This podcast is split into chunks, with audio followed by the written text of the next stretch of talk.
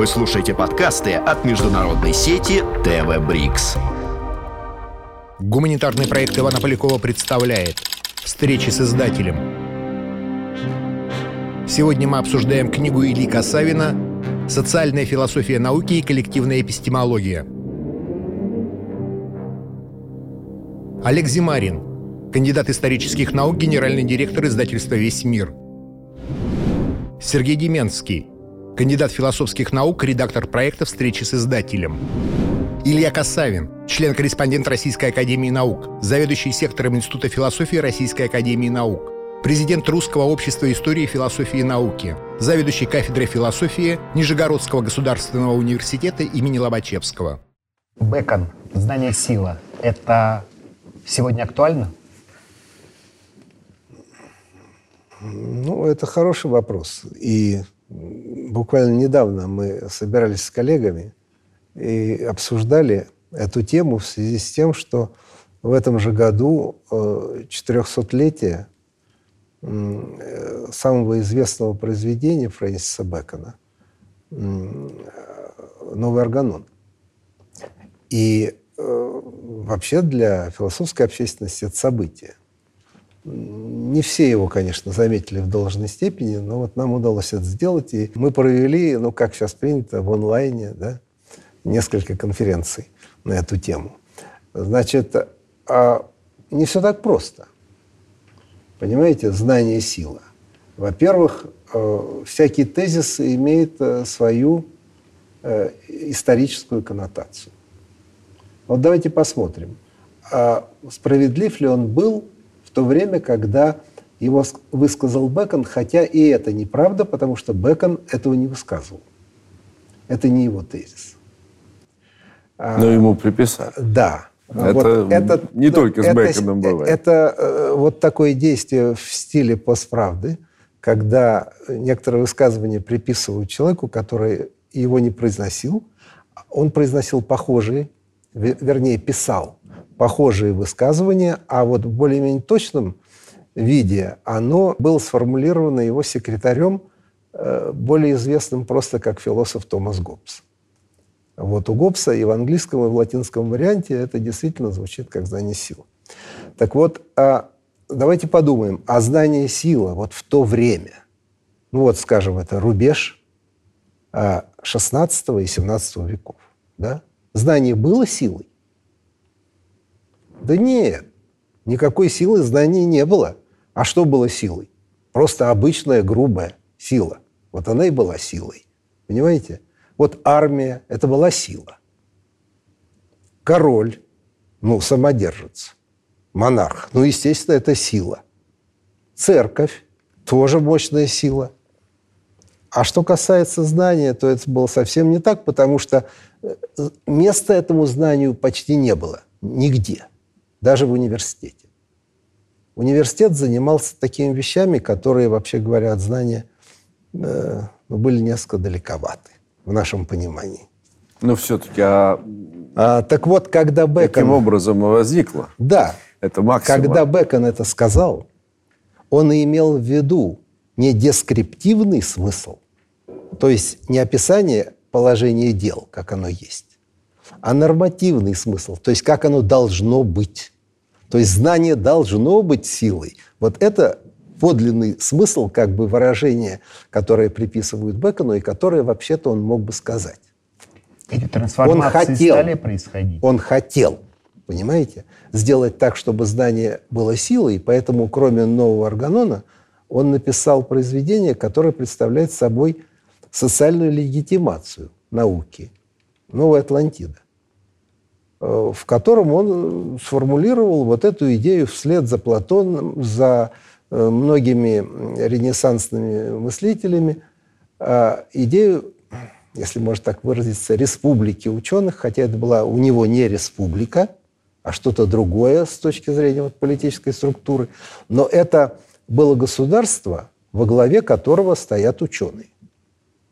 И наука представляет собой как сегодня мы могли бы сказать, системообразующий государственный институт. А вот.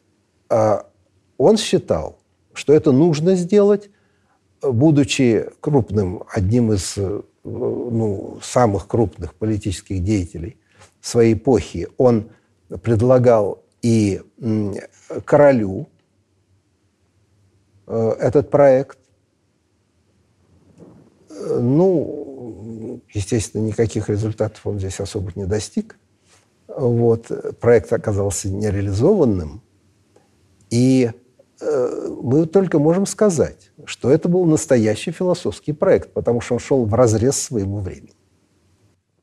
А если это настоящий философский проект, актуальный для своего времени, как некоторая антитезис существующему порядку, то в соответствии с философским проектом через паузу он должен был начать реализовываться все равно запущенное знание должно было начать каким-то образом реализовываться в том или ином виде. Совершенно И проект верно. должен быть сработать. Совершенно верно. Вы правы. И э, он действительно начал реализовываться буквально через ну, 50-60 ну, лет там, после того, как этот тейс мог быть высказан Беконом.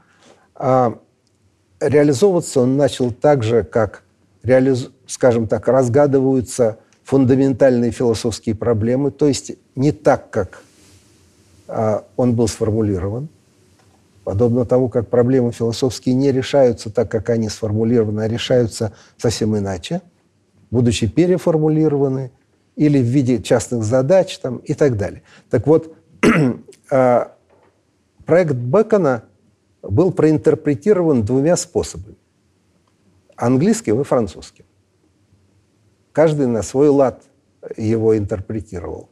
Значит, англичане посчитали, что главное э, в беконовском учении – это обоснование эмпирического естествознания. То есть естествознание должно опираться на опыт, в первую очередь. Да. И ну, как люди долж... более практические. Да, да, конечно, и, конечно. И общество, собственно, было даже в каком смысле настолько практически, что это нехорошо даже было, и многие их за это критиковали, за ползучий эмпиризм там, и так далее. Так вот, а, и второе, это то, что наука должна быть самостоятельной. Но у Бекона это было не совсем так. Она была просто во главе всего, да? Ну, знаете, если ты во главе, то в некотором смысле ты самостоятельный, то есть тобой никто не управляет, по крайней мере, да? Так вот, они э, создали Лондонскую академию наук, 1661 год. Значит, э, в первом или там во втором году вышел э, царский указ, этот самый королевский указ на эту тему. Ну, и что это была за академия?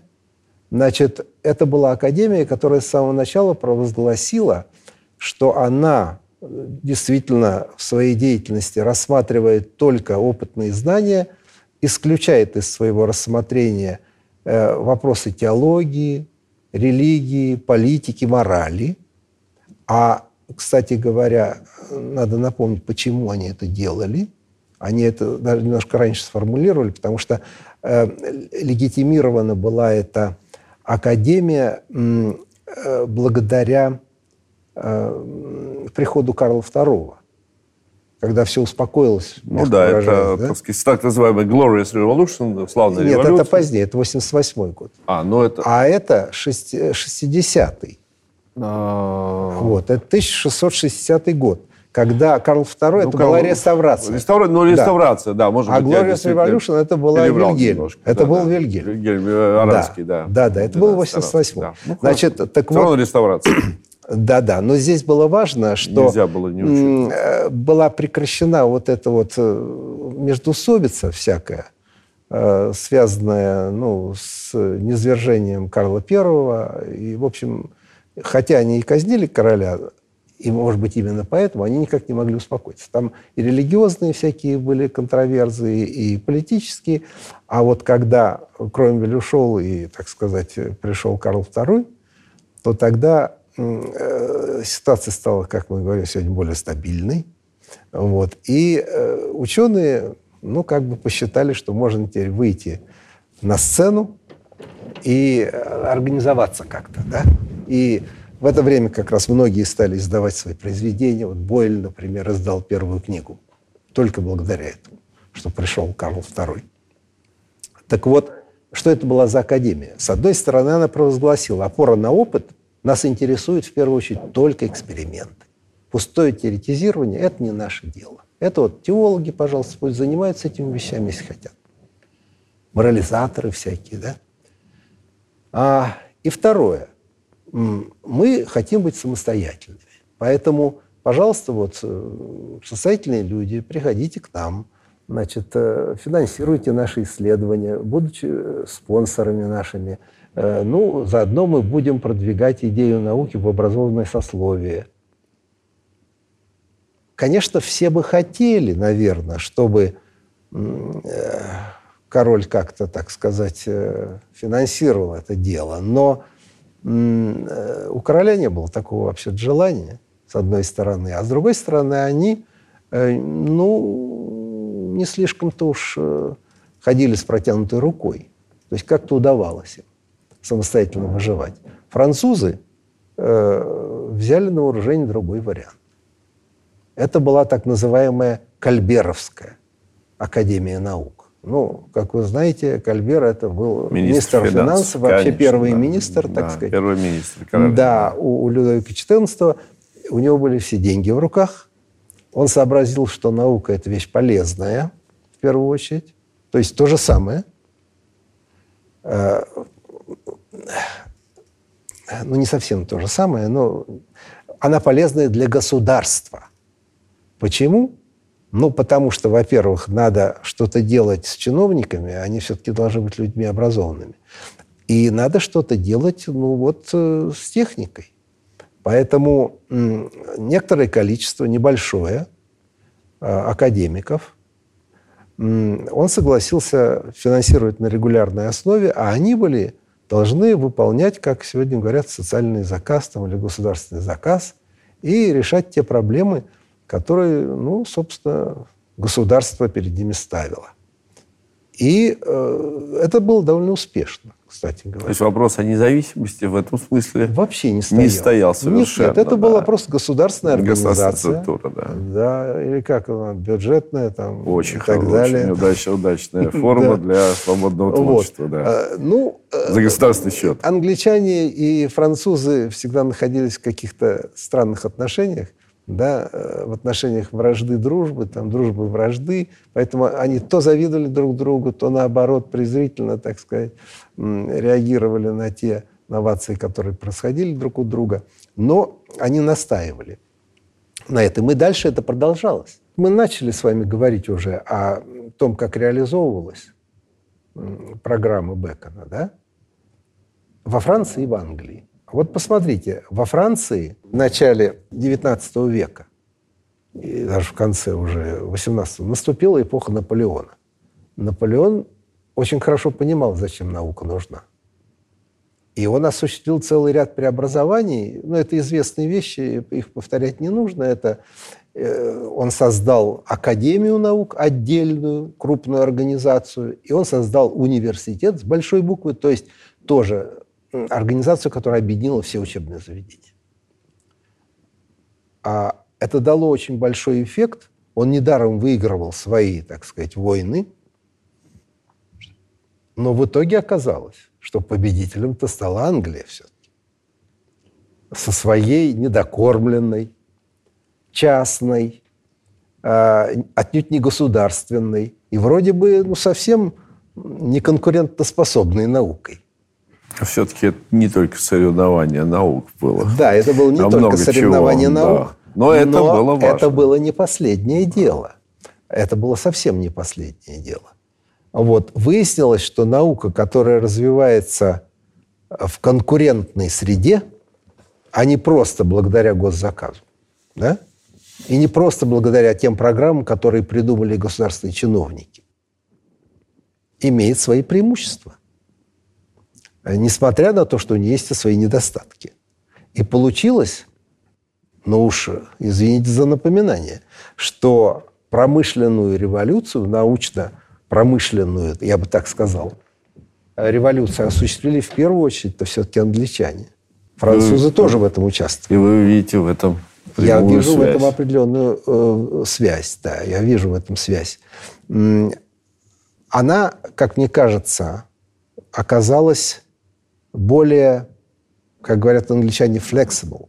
То есть вот Гибкая. она более гибкая оказалась, она более живо реагировала на потребности бизнеса, например. Понимаете? А не на то, что ей сверху диктуют. Вот перед ней ставили какие-то заказы, надо качать воду из шахт. Давайте придумаем, значит, насос. Вот Бойль эт- этим занимался, например. Нам нужно определять не только широту, но и долготу, когда мы плаваем в открытом океане. М, это очень сложно. Нужно придумать суперточный хронометр. Придумали? И так далее. Да? А во Франции тоже это было но, видимо, не в том объеме. Э, Вообще это вечный такой спор э, франкофилов, там, Да, англофилов, да, да. франкофонов, англофилов там, и так далее. Ну, все-таки они, Э, конечно, да. периодически менялись Ну, вот местами. Там французы не но очень са- Но самое забавное, что, в начале 20 что сегодня, когда осуществляется реформа науки, там, реформа образования, нас призывают ориентироваться, в первую очередь, на англосаксов, на англичан и американцев. У них самые рейтинговые университеты, у них самые рейтинговые, так сказать, э, ученые. Индекс Хирша у кого самый большой? У них. А Нобелевские лауреаты у кого? У них и так далее. Ну, Понимаете? э, э, ну, это так.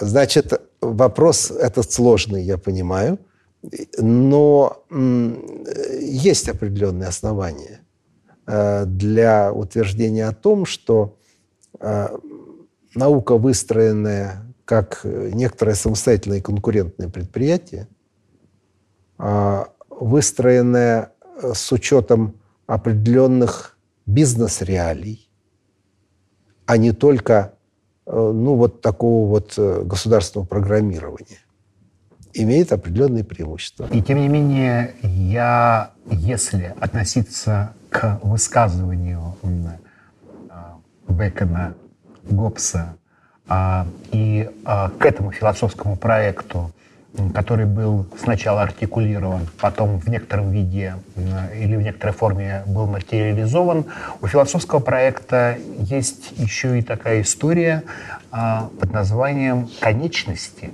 и нового этапа. А, Есть ли сегодня какие-то предпосылки, понимания, что заменит науку а, в качестве вот этого социального института, это, этой доминанты стиля мышления, что придет на смену науке?